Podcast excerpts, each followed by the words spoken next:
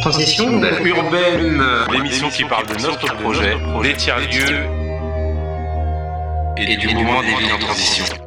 Donc là, aujourd'hui, franchement, je suis particulièrement content parce que là, on va, on va, on va rentrer dans le sujet des tiers-lieux de la meilleure des manières. C'est-à-dire que tout au long de l'année, on va vous euh, parler des tiers-lieux à travers plusieurs réseaux, plusieurs personnes. Mais pour rentrer dans le vif du sujet, il nous fallait euh, Marie-Laure. Donc, merci beaucoup Marie-Laure d'être euh, avec nous. Donc Marie-Laure euh, qui est la secrétaire générale de France Tiers-Lieux, qui est euh, donc le, le, réseau un peu qui, euh, qui fédère l'ensemble des tiers-lieux. Donc là, on va prendre le temps de, cette, de ce grand angle pour un peu défricher ce mouvement, les contours et les enjeux, et en même temps connaître un peu mieux Marie-Laure. Bonjour Marie-Laure. Bonjour Elise. Ça va? Ça va super.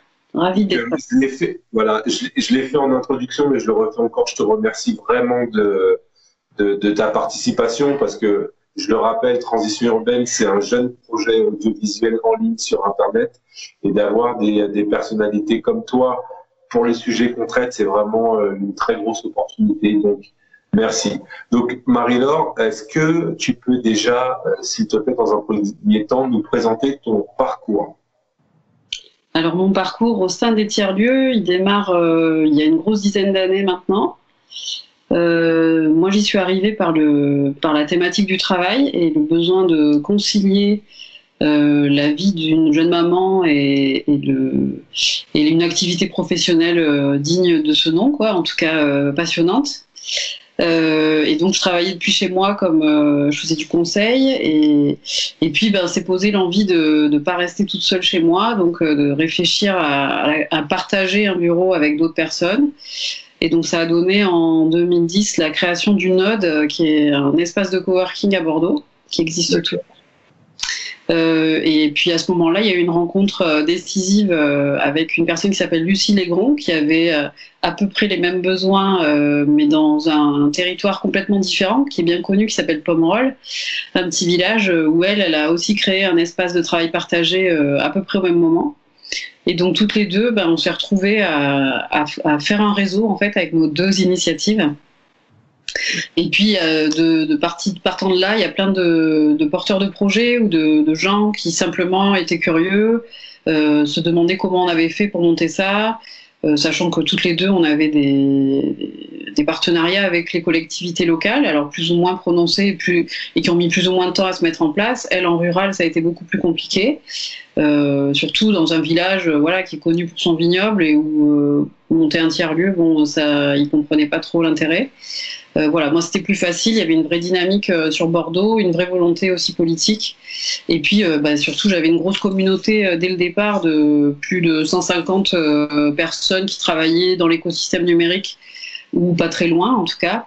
Et donc, ça a été beaucoup plus facile de, convaincre la collectivité de nous suivre et de nous prêter un lieu. Voilà, c'est comme ça que j'y suis venue. Et puis, et puis bah, de fil en aiguille, la partie réseau a pris de plus en plus de place. Donc, avec Lucille, on a développé une structure qui s'appelle la coopérative des tiers-lieux, qui est une, une SIC, on en a parlé juste avant, euh, une société coopérative d'intérêt collectif, euh, qui a une centaine de sociétaires et donc qui, qui fédère euh, les tiers-lieux. Alors, qui sont évidemment euh, bien plus larges que nous, le sens qu'on y mettait il y a une dizaine d'années. Voilà, euh, ils sont en grande partie rurales, ils embrassent l'ensemble des secteurs d'activité, que ce soit agricole, euh, social, euh, des ateliers partagés de l'artisanat, des ressourceries, des cafés associatifs. Enfin, il n'y a pas de limite hein, à, à, cette définition du tiers-lieu, c'est ce qu'on en fait. Et donc aujourd'hui, il y en a à peu près 280 en Nouvelle-Aquitaine voilà, qui sont fédérés par la coopérative tiers-lieu. D'accord. Et donc, moi, ce que je voulais te, demander euh, par rapport à ça, puisque avant, avant d'aller sur le, sur le volet national, au niveau de la coopérative des tiers-lieux, comment concrètement euh, vous animiez euh, le réseau? Alors, ça a longtemps été bénévole, en fait, toutes les deux. On avait la chance d'avoir des activités indépendantes. donc, moi, je faisais du conseil et, en communication, et Lucille était graphiste et photographe. Donc, nos activités tournaient. Euh, on avait des clients relativement fidèles. Euh, du coup, ça nous permettait de consacrer pas mal de temps bénévole à l'animation du réseau, parce que par essence, un réseau n'a pas de modèle économique. et donc, par contre, au bout d'un moment, concilier tout ça, ça nous prenait je pense, pas loin de 80% de notre temps, parce qu'il y avait de plus en plus de porteurs de projets qui nous sollicitaient, plus des collectivités aussi qui nous demandaient de les accompagner, etc. Donc en 2014, on a basculé, on a dit ok, on crée une, on crée une, offre. En tout cas, on avait déjà créé une association pour faire réseau, mais à, partir de ce moment-là, on a commencé à, se structurer pour pour pouvoir vendre de la prestation, pour accompagner les, les, collectivités qui le souhaitaient. Et puis, on a monté une école des tiers-lieux euh, avec une formation, un parcours de facilitateur de tiers-lieux. Euh, je, sais que les, personnes précédentes parlaient également de, l'intérêt de, ces parcours où on va rencontrer d'autres porteurs de projets, ça va complètement accélérer euh, notre démarche. Et c'est ce qu'on a fait aujourd'hui, c'est la huitième promo, je crois, qui est en ce moment en cours. Euh, voilà, c'est sur une vingtaine de jours, on, vraiment on, met les porteurs de projets euh, en immersion, euh, on les fait travailler et avancer sur leurs projets, sur tous les volets stratégiques, économiques, sociaux, tout le, tous les partenariats qu'il y a à tisser au niveau d'un territoire pour quand on souhaite porter un projet comme, comme un tiers-lieu. Alors, suite à ça, est-ce que tu as senti que tu, pouvais avoir une complémentarité avec euh, le service public, par exemple? Euh, Alors, complémentarité, oui, sur le fond, euh, instinctivement, j'ai envie de dire, ça pourrait sembler être une complémentarité. Après, l'enfer est pavé de bonnes intentions. Donc, ça, ça, peut parfois être un peu perçu comme la panacée, un tiers-lieu, et une collectivité pas forcément qui comprend pas forcément euh, vraiment la nature de ces projets, euh, va peut-être essayer de remplacer des services publics. Donc, euh, ou alors, voilà, profiter de l'aubaine d'un tiers-lieu pour que d'autres services publics se désengagent d'un territoire. Donc là-dessus, faut, je mets un, warning, c'est important de, veiller à l'équilibre des choses et que le tiers-lieu vienne pas euh, à moindre coût, en fait, euh, rendre un service public, euh, si en tout cas il n'est pas financé pour, s'il n'y a pas une délégation de service public pour ça, et des vrais moyens qui ne sont pas que l'huile de coude de, de, la communauté du tiers-lieu. D'accord. Parce que, encore, encore une fois, par rapport à nos entretiens, notre entretien, je, je reviendrai aussi sur la question du service public, parce que, en fait, là, tu, tu nous as parlé de la coopérative des tiers-lieux, et là, tu es actuellement euh, secrétaire général de France Tiers-Lieux, qui a une dimension déjà qui est plus nationale. Alors la question que je voudrais te poser, c'est comment tu es passé d'une dynamique régionale à une dynamique nationale? Donc avec la dynamique régionale, euh, ça faisait longtemps qu'on se posait la question d'une visibilité nationale. En fait, euh, on a beau être euh, fondamentalement décentralisateur dans les tiers-lieux. On, croit beaucoup dans l'hyper-local, dans, l'action de, proximité. Euh, aujourd'hui, en France, si on n'est pas visible nationalement, s'il n'y a pas un truc dans la fédération qui a un siège à Paris, l'État ne, ne, prend pas en compte, ne voit pas, quoi, n'entend pas. donc c'est une, une, mission ministérielle qui nous a donné cette opportunité. Euh, conduite par euh, un monsieur qui s'appelle Patrick Lévivette, qui est le, patron de la fondation Travailler Autrement, et qui a été missionné par le, ministère de la Cohésion des Territoires en 2018 euh, pour un peu prendre la température de ce qu'était à l'époque le coworking. Enfin, C'était vraiment centré là-dessus. Déjà, ça montre à quel point l'approche était urbaine, parce que le coworking, c'est quand même quelque chose qui est très métropolitain. Euh, et, et, donc euh, la mission a permis euh, sur le terrain de, de voir que c'était pas du tout que le coworking était juste une petite partie de ce grand mouvement de tiers lieux, qu'il en avait des centaines et même des milliers, puisqu'il en a dénombré 1800, je crois, lors de sa mission en, en, en 2018. et donc là, à partir de là, ça a aussi montré que voilà, c'était pas juste des activités tertiaires euh, de, gens indépendants euh, qui ont une certaine euh, autonomie de travail, mais qu'on pouvait vraiment aller sur tous les thèmes et réparer des territoires, venir combler les manques, publics ou pas, en tout cas dynamiser des, quartiers, des villages qui, en ont besoin et dans lesquels il se passait plus grand-chose. Et donc à partir de là, finalement, la, conclusion de ce rapport, a fait état de 28 préconisations, parmi lesquelles ils ont dit il faut un outil national pour ces tiers-lieux, euh, pour parler aux différents ministères, en fait, puisqu'il y a aussi cette particularité d'être hyper transversal comme, comme outil. Euh, un tiers-lieu, voilà, ça, ça, ça, touche à tout, et, et ça, c'est un peu compliqué quand on parle à des collectivités qui sont, euh, qui sont structurées en silos. Euh, il y a le service jeunesse, le service euh, développement économique, le service tourisme. Euh, mais par où rentre le tiers-lieu qui touche à tout ça C'est complexe. Donc voilà, l'idée aussi d'avoir cette entité nationale, c'est un peu d'en faire une espèce de une, interface entre l'ensemble des ministères et le terrain, quoi, les acteurs. Et, et, et, comment vous avez structuré cette association? Suite après cette après ce rapport Comment ça s'est fait? Alors c'est complexe puisque euh, moi j'ai dit tout à l'heure que je venais de, du travail, c'est-à-dire je suis rentrée dans les tiers-lieux par, euh, par l'activité professionnelle, euh, mais il y a des, des tiers-lieux qui ont une autre histoire, qui viennent de la médiation numérique, il y a des tiers-lieux qui viennent du secteur culturel, donc chacun a sa propre histoire. Et du coup parfois c'est pas évident que tout le monde se parle et tombe d'accord. Donc en fait cette association on, l'a d'abord créé en tout petit comité en se disant on va prendre date et on va aller chercher des moyens pour pouvoir salarier une équipe et avancer euh, vraiment quoi et pas mettre dix ans à, s'aligner sur euh, la virgule dans les statuts euh, parce que sinon on fera rien comme on n'avait rien fait les dix années précédentes au niveau national. Et donc on a créé cette association avec donc Patrick Lévivès, le gars qui a fait la, mission coworking, euh, Cécile Gallo-Selva, euh, ça a été la trésorière, elle l'est toujours, c'est euh, c'est la patronne d'une SIC qui s'appelle Éthique, qui est une foncière éthique et solidaire. Donc, qui s'occupe plutôt voilà, d'aider les, tiers-lieux d'assez grosse envergure, et notamment en zone rurale, à se doter de bâtiments, à devenir, pourquoi pas propriétaires, ou en tout cas à faciliter l'accès aux fonciers pour des tiers-lieux. Et puis, quand même, donc, on a constitué juste un petit bureau on a déposé les statuts euh, non sans avoir quand même fait le tour euh, de l'ensemble des réseaux existants, de l'ensemble des acteurs donc, qui sont déjà regroupés au sein d'un Conseil national des tiers-lieux. On est à peu près 64-65 euh, représentants de, ce qui nous semble être l'ensemble du mouvement des tiers-lieux. Donc il y a des choses bah, très alternatives. ça va de, la ZAD à, des filiales de Bouygues qui pense faire des tiers-lieux avec des filiales immobilières, mais il faut que tout le monde soit autour de la table et que chacun voit euh, qu'est-ce qu'il peut apporter euh, concrètement pour que les tiers-lieux se développent euh, en France et leur faciliter les choses.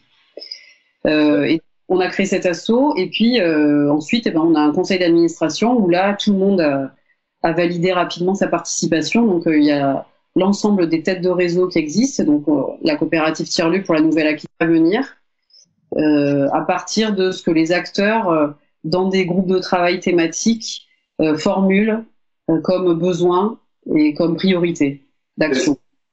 Marie-Laure, est-ce que tu pourrais nous donner les, grands axes, on va dire, de cette feuille de route? Donc, en termes de thématiques, bah, il y a tout ce qui est, par exemple, juridique.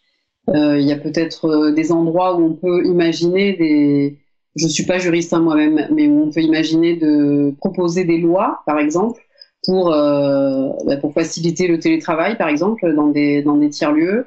Euh, on pourrait imaginer aussi que les projets d'intérêt collectif, donc euh, les structures de l'ESS qui portent des tiers-lieux, elles soient par exemple prioritaires sur l'acquisition d'une friche par rapport à un promoteur standard. donc voilà, on travaille sur toutes ces questions-là. Euh, aussi au niveau de la Commission européenne euh, se, questionner sur euh, avoir des régimes un peu plus favorables, notamment sur les subventions. Elles sont, elles sont plafonnées à. Il y a une règle européenne qui s'appelle la règle de Minimi et qui plafonne à 200 000 euros les subventions sur trois ans pour les associations notamment en termes de fonds européens. Effectivement, quand il y a un projet d'envergure avec notamment beaucoup d'immobilier et plein d'activités différentes, 200 euh, 000 euros, ça peut être vite atteint sur trois ans.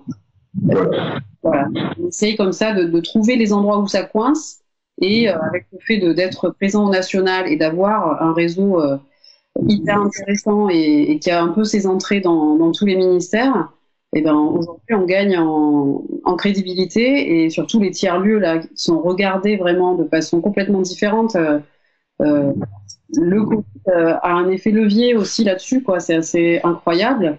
Il y a plein de tiers lieux qui ont continué d'agir pendant le confinement, qui se sont démerdés comme ils savent si bien faire, qui ont hyper rapidement pour fabriquer du matériel, qui ont dans un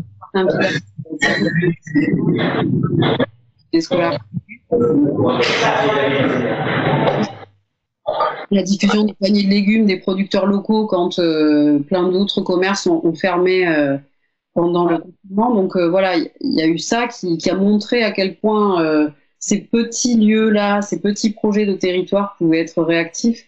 Et ça, du coup, c'est une grande force aujourd'hui pour notamment à l'homme des annonces du plan de relance, euh, ben, je pense que les tiers-lieux sont, regardés complètement différemment. Et donc euh, la feuille de route, eh ben, c'est vraiment, euh, en quelques mots, mobiliser un maximum de moyens pour soutenir les tiers-lieux, parce que nous, ça fait dix ans qu'on en fait avec trois bouts de ficelle dans certains territoires. On voit bien l'impact que ça a. On n'est pas sur des indicateurs classiques, on n'est pas sur tant de chiffre d'affaires, tant d'emplois créés. Par contre, indirectement, euh, chaque tiers-lieu a, a, une valeur euh, sociale, notamment incalculable pour un, pour un territoire. Enfin, voilà, j'imagine que tu peux en témoigner aussi. Bien sûr. Ne serait-ce que par les rencontres qu'il génère entre des personnes qui se seraient jamais croisées ailleurs. Euh, voilà, et donc euh, bah, tout ça, euh, le fait d'avoir une structure nationale, ça donne de l'envergure à ça et, et, on regarde les tiers-lieux autrement du côté des institutions en tout cas. Ok, très bien. Et ce que, ce que je voulais aussi euh, te demander par rapport à ça, justement, tu parlais du plan de relance. Euh, comment l'association euh, France Tiers-Lieu se positionne par rapport à ça? Quelles demandes concrètes France Tiers-Lieu fait pour soutenir le mouvement des tiers-lieux au moyen de ce plan de relance, justement? Ben, ça passe notamment par. Il y a un programme qui est porté par l'Agence nationale de la cohésion des territoires qui s'appelle les Fabriques de territoires euh, donc il y en a, je crois, 300 qui sont prévus sur trois ans. Donc là, excuse-moi de te couper, mais ça c'était avant le plan de relance. Mais justement, on essaye de faire augmenter ce chiffre de 300 parce que 300, euh, c'est le nombre de dossiers qu'on a à chaque vague euh, de dépôt des dossiers. Et parmi 300 dossiers, il faut qu'on en retienne que 30 à chaque fois. Quoi. Donc les besoins sont colossaux. Euh, les projets sont hyper riches et tout. C'est hyper dur de choisir 10% euh, de, super projets euh, quand tu analyses ça avec une grille un peu froide sur des critères assez objectifs. Alors que tu sais que voilà localement, quand tu as fait un peu de terrain, c'est hyper précieux. Sauf que voilà, on n'est pas forcément structuré pour monter des dossiers de dingue, de dossiers de subvention hyper lourds à porter administrativement.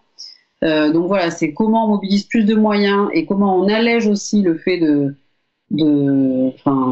pouvoir euh, attribuer plus facilement euh, peut-être des, enveloppes pas énormes, mais en tout cas qui permettent comme ça de, développer sur la phase d'amorçage des trois premières années les tiers-lieux, qui en ait un maximum, et sans avoir forcément des compétences hallucinantes en termes de marché public, quoi.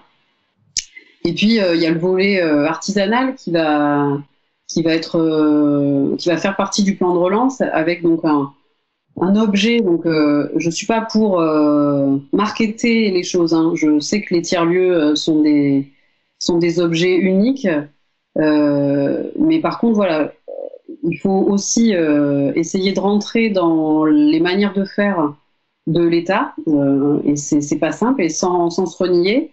Donc là, on propose un programme qui s'appelle les manufactures de proximité, le nom euh, est insipide, mais peu importe. L'idée, c'est que c'est que les ministères comprennent que euh, ce sont des lieux où euh, on peut fabriquer, où on peut relancer une production locale, où on peut relocaliser de la production, créer de l'emploi, maintenir de l'emploi dans des territoires, et qu'ils octroient des, des, enveloppes assez conséquentes, que ce soit pour réhabiliter des lieux, pour acheter des parcs machines, ou en tout cas augmenter des, des petits parcs machines existants, parce que la démarche dans, tout ce qu'on porte avec France Tiers-Lieu euh, auprès de l'État, c'est de leur dire on ne va pas réinventer la poudre. Il y a déjà des milliers d'initiatives qui sont géniales, qui existent, qui sont pas forcément visibles parce qu'elles ont autre chose à faire que de la communication. qui sont pas forcément très structurés, bah, parce que c'est pas évident de, de trouver de quoi financer un ou plusieurs emplois.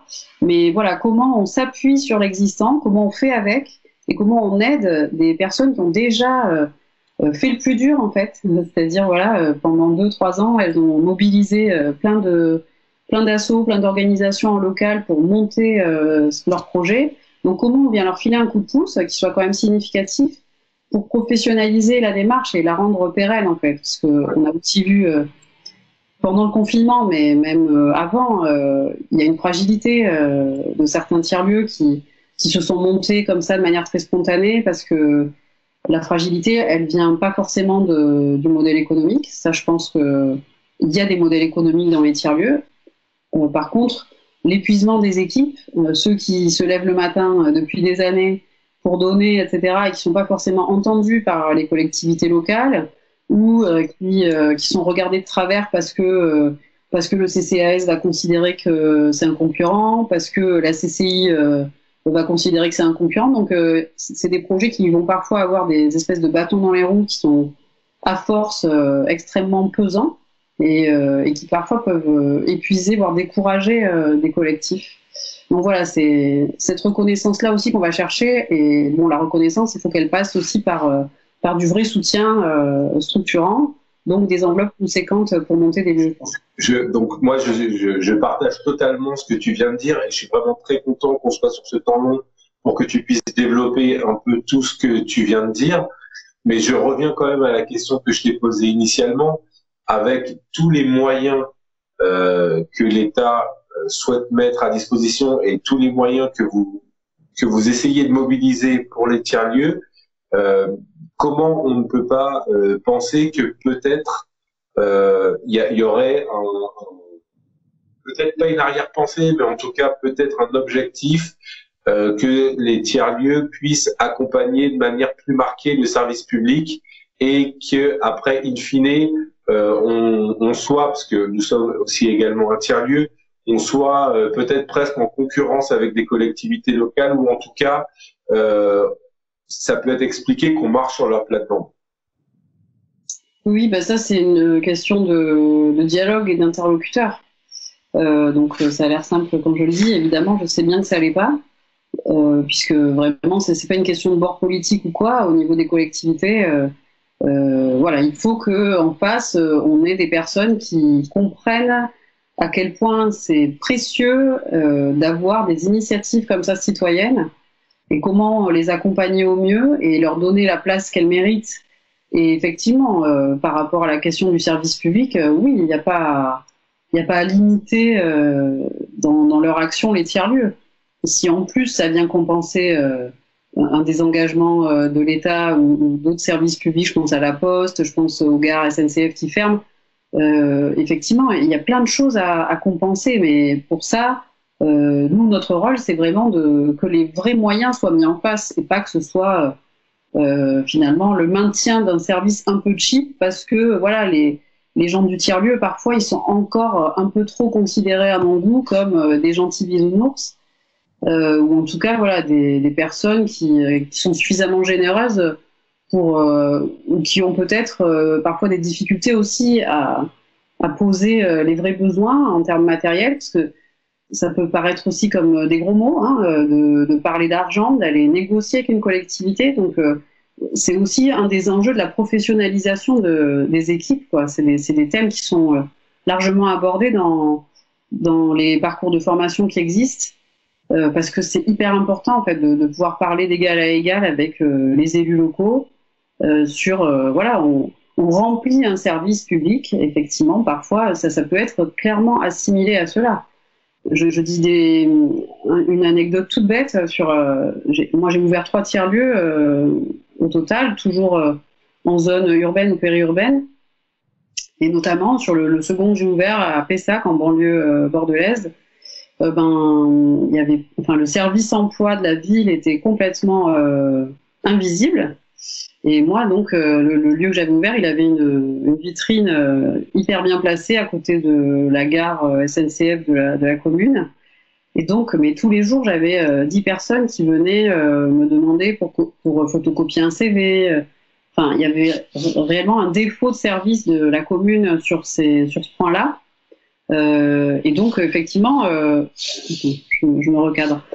Euh, et effectivement, ben, c'était, je jouais ce rôle-là en fait. Enfin, hein, on était un collectif évidemment, mais on jouait ce rôle-là bénévolement, c'est-à-dire qu'on se laissait, on était dans nos journées de travail chacun, et on se laissait interrompre parce que évidemment, on voit quelqu'un passer en mode, bah, j'ai un entretien aujourd'hui, je cherche du taf, est-ce que, est-ce que tu peux m'imprimer ça, enfin.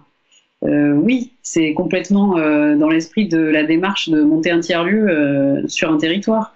Donc, mais par contre, voilà, comment à un moment donné on arrive à le valoriser? Donc ça, j'en ai pas parlé, mais on a aussi la chance en Nouvelle-Aquitaine, voilà, d'avoir rencontré des interlocuteurs au niveau de l'institution régionale il y a une dizaine d'années, qui étaient complètement dans ces enjeux-là et qui en gros nous ont dit bon voilà euh, les acteurs on va vous laisser vous structurer euh, entre vous. C'est-à-dire que nous on veut pas la main mise sur euh, les tiers lieux c'est ils font la même démarche dans l'ensemble des secteurs d'activité en fait dans notre région. C'est-à-dire c'est les acteurs qui se qui s'auto déterminent et qui se structurent eux-mêmes en cluster sur certains domaines. Et puis nous on a on a créé ce réseau associatif. Mais eux par contre nous ont dit voilà qu'est-ce qui vous a manqué quand vous avez monté vos initiatives euh, en quoi ça vous aurait aidé que la région euh, propose euh, un appel à projet, un appel à manifestation d'intérêt? Où est-ce qu'il aurait fallu que vous soyez aidé pour accélérer votre projet, le rendre plus facile? Et, de, là, partant de, vrais retours d'expérience, ils ont écrit un dispositif pour soutenir les nouveaux entrants, en gros. et donc, c'est un dispositif qui a, je sais pas, peut-être aidé maintenant 150 tiers-lieux, la plupart en, en rural, voilà, qui a aidé ces lieux à émerger. Donc il y avait ce vrai questionnement et cette vraie posture de facilitateur qui est hyper euh, précieuse et qui, à mon sens, euh, enfin, représente vraiment la manière dont une collectivité se doit d'intervenir au service de ses administrés. Donc pour moi, quand il y a un tiers-lieu qui émerge comme ça naturellement euh, sur un territoire, une commune, un village, mais l'équipe municipale devrait s'en saisir et dire euh, c'est génial ce que vous faites, voilà, comment on peut vous faciliter les choses. On n'a pas forcément euh, un gros chèque à vous faire, mais peut-être qu'on peut vous aider euh, sur de la communication, à vous prêter une salle, vous aider à trouver un local, voire même vous faire une ristourne sur le loyer les trois premières années. Enfin, il y a plein d'endroits où on peut intervenir pour. et puis, par là même, s'interroger sur, en termes de service public, qu'est-ce que ça pourrait nous amener. Et donc, je boucle ma boucle avec mon service emploi. Sur d'autres, euh, donc moi sur, sur le tiers-lieu là, à Pessac, ben je, rendais ce service-là avec euh, le collectif de façon bénévole, informelle, mais bon, au bout d'un moment, on s'est fatigué. Parce qu'effectivement, euh, ben, il y a un moment où la porte était plus complète. Quand le, collectif a grossi, que tout le monde bossait, on pouvait plus répondre, on n'avait pas de salariés. Donc, à un moment donné, la porte, elle s'est fermée parce que la mairie ne, prenait pas compte, ne tenait pas compte du fait que on palliait un service de, qui était de son ressort et qui, et qui n'existait pas parce que parce qu'ils n'en prenaient pas la responsabilité. Et donc j'arrive sur un autre exemple euh, qui est en banlieue bordelaise aussi, euh, au Bousca, où là, au contraire, la mairie était hyper proactive avec euh, l'association qui a, qui a monté un tiers-lieu et leur a dit bah, non seulement on va vous faire une ristourne euh, les trois premières années sur le loyer du lieu qu'on vous loue. Mais euh, en plus, on va y localiser notre service emploi, c'est-à-dire notre chargé de mission. Et eh ben, ça va être son bureau. Euh, donc ça, ça leur a permis de participer au loyer du lieu, puisqu'ils louaient à temps plein un bureau dans ce lieu. Mais c'était pas un lieu de la ville, c'était la ville qui allait louer un bout du tiers-lieu. Et en plus, donc, euh, le chargé de mission en question, il recevait tous les demandeurs d'emploi euh, de la commune hein, qui avaient besoin de rencontrer et qui, du coup, n'allaient pas pousser la porte de la mairie, mais se retrouver tout de suite dans une ambiance complètement différente. Euh, déjà sans l'étiquette je suis chômeur en rentrant dans l'espace. Et, et, voilà, et de façon très informelle, la personne était invitée déjà à prendre un café. Et puis, une fois qu'elle avait terminé son entretien avec le chargé de mission, bah, elle pouvait rester la journée là, euh, profiter du wifi, se mettre, enfin voilà, euh, euh, intégrer le collectif directement. Elle, était forcément informée de la programmation et des différentes animations qu'il y avait dans le lieu. Enfin, tout de suite, il y avait cette une vraie complémentarité, mais je veux dire incarnée, quoi. C'est-à-dire les deux parties, que ce soit la, mairie ou où l'association avait très envie de faire des choses ensemble et ça demandait pas des moyens colossaux quoi c'était simplement l'envie de se dire bah oui 1 plus 1 égale 3 quoi si, si on fait des trucs ensemble, ça va être vachement mieux que si on se regarde chacun dans son coin et qu'on se dit qu'on va être concurrent, quoi. Voilà. Donc ça, c'est des exemples précieux. En tout cas, marie j'ai encore deux, deux, questions à, te poser. Encore une fois, moi aussi, hein, comme tous les internautes, j'en profite, j'en profite euh, vraiment parce que c'est une vraie opportunité d'avoir ton regard et ton expertise pour lancer euh, vraiment pour nous euh, cette thématique des tiers-lieux et puis approfondir avec les différents réseaux euh, les différents réseaux euh, que tu as, que as mentionné à un moment donné de ton interview. Ça nous permet d'avoir une vision d'ensemble. Moi, je voudrais revenir encore une fois parce que au niveau de la ressource et c'est quelque chose qu'on porte et j'aimerais avoir ton retour concernant le service public. C'est-à-dire que c'est vrai qu'il y a soit le service public euh, donc qui est géré par les collectivités territoriales, soit il y a les délégations de service public où il y a des euh, appels d'offres très précis gérés par des entreprises, etc. Où il y a une vraie délégation. Nous, on essaye d'être sur un peu un chemin de traverse et on est en train de, de, de, travailler avec nos politiques locales euh, sur la région du Grand Orly Bièvre, en fait c'est le territoire dans lequel euh, on est, euh, sur la notion de mission citoyenne de service public. C'est-à-dire qu'à un moment donné, nous sommes des citoyens et on souhaiterait s'investir dans la chose publique tout en gardant notre notre singularité euh, citoyenne, pas spécialement organisée ou pas, mais qu'à un moment donné, dans, dans le cas, parce qu'on est sur la participation citoyenne, on est, euh, on souhaite participer, mais au-delà du budget participatif et du vote euh, à chaque échéance électorale. Et, et, et je pense que justement, il y a, il y a un débat que France Tiers-Lieu pourrait aussi mener en notre nom et, euh, et, aussi euh, voilà accompagner la réflexion du Conseil euh, national peut-être des tiers-lieux. Sur ça, c'est comment, en qualité de citoyen, on essaye de mettre en, place un cadre institutionnel. Oui. Ça, c'est, je, je, pense. Après, je, moi, je, c'est vraiment l'opportunité, le privilège que j'ai de discuter avec toi comme ça en direct sur Internet. Mais, mais c'est vrai que c'est, une voie qu'on souhaite portée et justement qu'elle soit amplifiée par euh, des caisses de résonance comme toi, par exemple. Je sais pas ce que tu en penses. Mais j'en pense énormément de bien. Et effectivement, euh, maintenant, euh, quand tu dis que, c'est-à-dire que j'entends que on veut tout, on veut le beurre et l'argent du beurre dans la mesure où aujourd'hui, quand il s'agit d'action publique, et ça veut dire que derrière, à un moment donné, il va y avoir du financement public on ne peut pas malheureusement rester dans de l'informel. Et c'est tout le point, enfin, c'est l'énorme point de vigilance qu'on a euh, au sein de France Tiers-Lieu, en tout cas en ce qui me concerne, puisque je viens de l'informel et que s'il y a bien un truc euh, que j'exècre, c'est l'institutionnalisation des tiers-lieux. Donc, euh, moi, je me fais vraiment le, garde-fou de ça, hein, dans la limite de mes moyens aussi, quoi. C'est-à-dire, à un moment donné, des, parfois je me sens un peu Don Quichotte, quoi, hein, parce que c'est vraiment le, pays de la norme et, de la formalisation. Donc effectivement, euh, dans ce que je racontais tout à l'heure euh, de, ce qu'on porte à la Commission européenne, c'est un peu ça, quoi. C'est essayer de faire bouger les lignes pour qu'il y ait en gros euh, un pas en avant des, deux parties, quoi. C'est de se dire qu'effectivement, nous, ça nous tue d'être dans le formalisme absolu. C'est, enfin, je, peux faire le parallèle avec le mouvement du développement local de, des années 70-80 qui est mort parce que euh, parce que il, il s'est fait institutionnaliser quoi.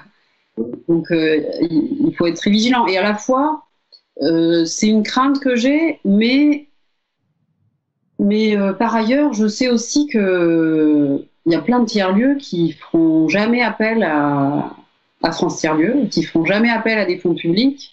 Et c'est ça aussi la magie de ça, quoi. C'est-à-dire que on n'a pas besoin d'eux euh, pour faire des choses. C'est-à-dire qu'on a réussi à faire plein de trucs euh, sans demander de fric à personne. Bien sûr. Et, c'est juste qu'aujourd'hui, ce serait quand même dommage de ne pas saisir l'opportunité de faire mieux et plus, euh, et dans des meilleures conditions surtout. et, d'amplifier ce mouvement-là, d'en faire profiter plein d'autres personnes et, d'autres territoires.